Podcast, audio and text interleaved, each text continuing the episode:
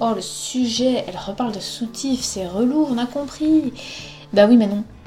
C'est pas si futile, et si vous le pensez, c'est que c'est plus simple de dire ça que vraiment se pencher sur la question.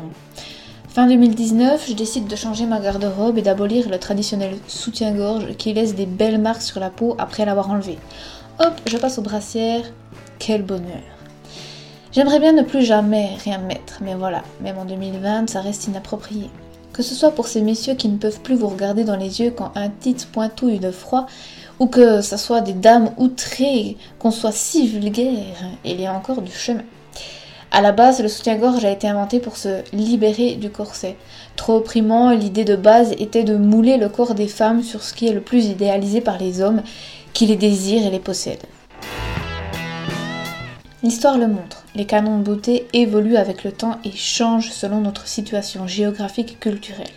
Dans tous les cas, le rôle de la femme est cantonné à s'arranger pour être la plus désirée possible. Dans le fond, nous restons sur une approche primitive. Les hommes peuvent mettre enceinte plusieurs femmes à la fois, alors que la femme ne peut engendrer qu'un être humain à la fois, et seulement un par année, disons. Donc dans le but de se faire féconder le plus possible et, par des mâles porteurs des meilleurs gènes, être une jolie gazelle docile semble être un bon plan. Dans ce genre de stratégie, démolir l'adversaire est aussi une idée. Voilà pourquoi les femmes les plus réservées sont très que d'autres osent montrer leur tête-ton, affolant la jante masculine et réduisant les chances de procréation des femmes moins stimulantes.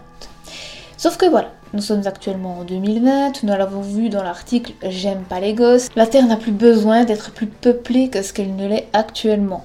Force physique n'est bientôt plus nécessaire puisque l'être humain a su développer une technologie suffisamment avancée pour se libérer de l'effort. Donc, mesdames, nul besoin de rester des jolies gazelles dociles. Soyons libres de penser à nous-mêmes avant tout. Si vous êtes à l'aise avec un soutien-gorge, mais grand bien vous fasse d'emporter. Si vous le faites uniquement par peur du jugement des autres, demandez-vous pour qui vivez-vous, vous-même ou les autres? Si vous voyez une femme sans soutif, essayez de vous dire elle n'aime peut-être tout simplement pas emporter, au lieu de s'allumeuse, elle est obligée de se montrer, ça de la provoque. Pour celles qui diront qu'il suffit de porter la bonne taille pour être à l'aise, non. Non, j'ai fait moult magasins spécialisés avec des conseillères qui m'ont toutes dit autre chose. Je me sens compressée dans un soutif, je préfère vivre sans. Pour celles qui disent que les poitrines imposantes ne peuvent pas se passer de soutien-gorge, les réponses sont aussi nombreuses que différentes.